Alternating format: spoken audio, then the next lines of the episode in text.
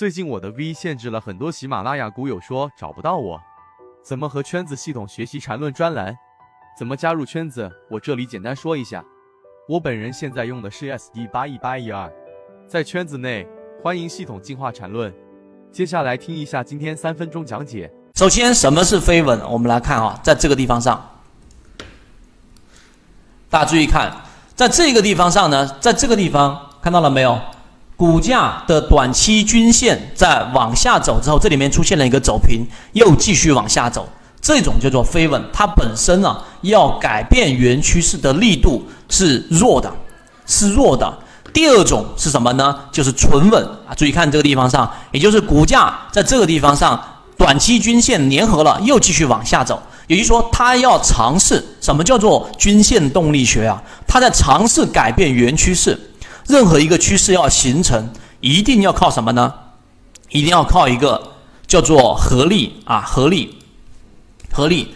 任何这一个好，我们来打合力。大家注意，任何一只股票的上涨或者要改变原趋势，第一，它是要考虑它的主力问题。主力是什么？主力就是上方的抛压，抛压。第二个要解决的就是我们说的推力问题。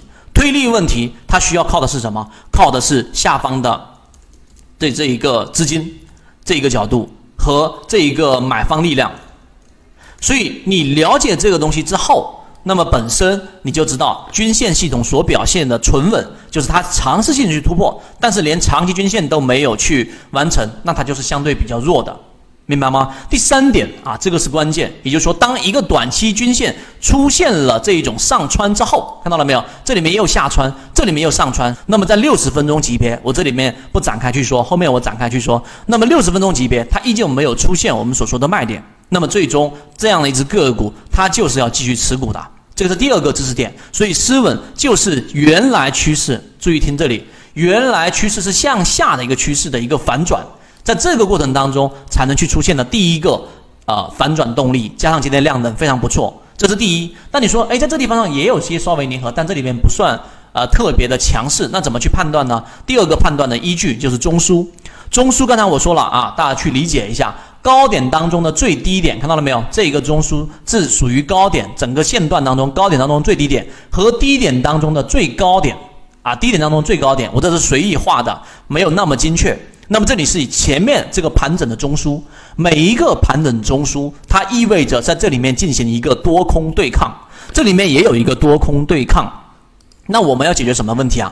我们要解决的问题是，我要知道整个对抗的过程当中，到底它是在多方的力量更强还是更弱？那么你就可以通过 MACD，MACD 只是一个比喻啊，只是一个指标，然后大家也可以用别的，例如说流动资金呢。你重要的是要去理解这个思维，发现了没有？在这个盘整的过程当中，MACD，MACD 的这个指标原来的原理就是十二日均线和二十六日均线的一个差值啊，差值是这一个白色这根线，然后黄色的这这个这个线呢，就是它差值的一个均值。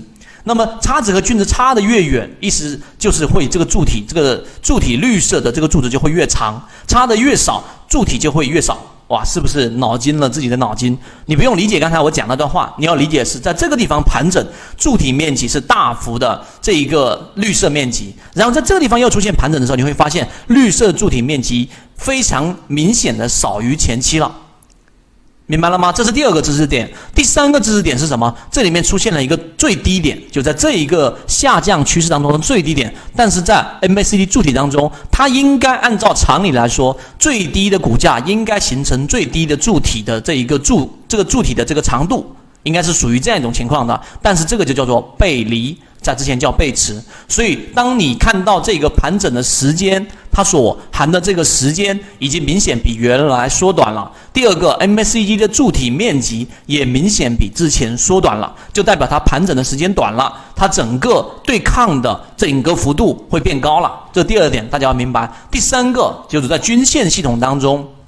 要留意的是什么呢？第三个要去留意的就是均线交错的那个面积，也是判断动能的一种方式啊。像这个地方，大家注意看，这里面是一个啊短期均线上穿五日线上穿十线之后下来的这一个面积，这里面又形成了一个面面积。你要注意看几个面积呢？就是在它。短期均线在上方所形成的这个围绕面积啊，这个面积所持续的时间和面积的大小做一个比较，很明显，这里面的面积比这里面积更大了，所以它短期均线就是属于长期盘整在长期均线之上的。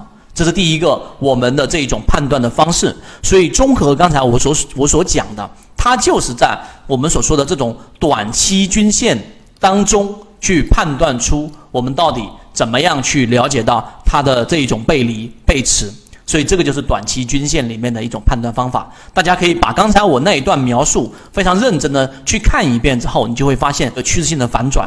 它今天的涨停板不在我的这一个，我并不知道今天会出涨停板，但是我知道的是，这样的个股是属于在中枢之后啊，打破中枢之后快速下跌之后形成了一个背驰，那就是我们说最安全的第一买点。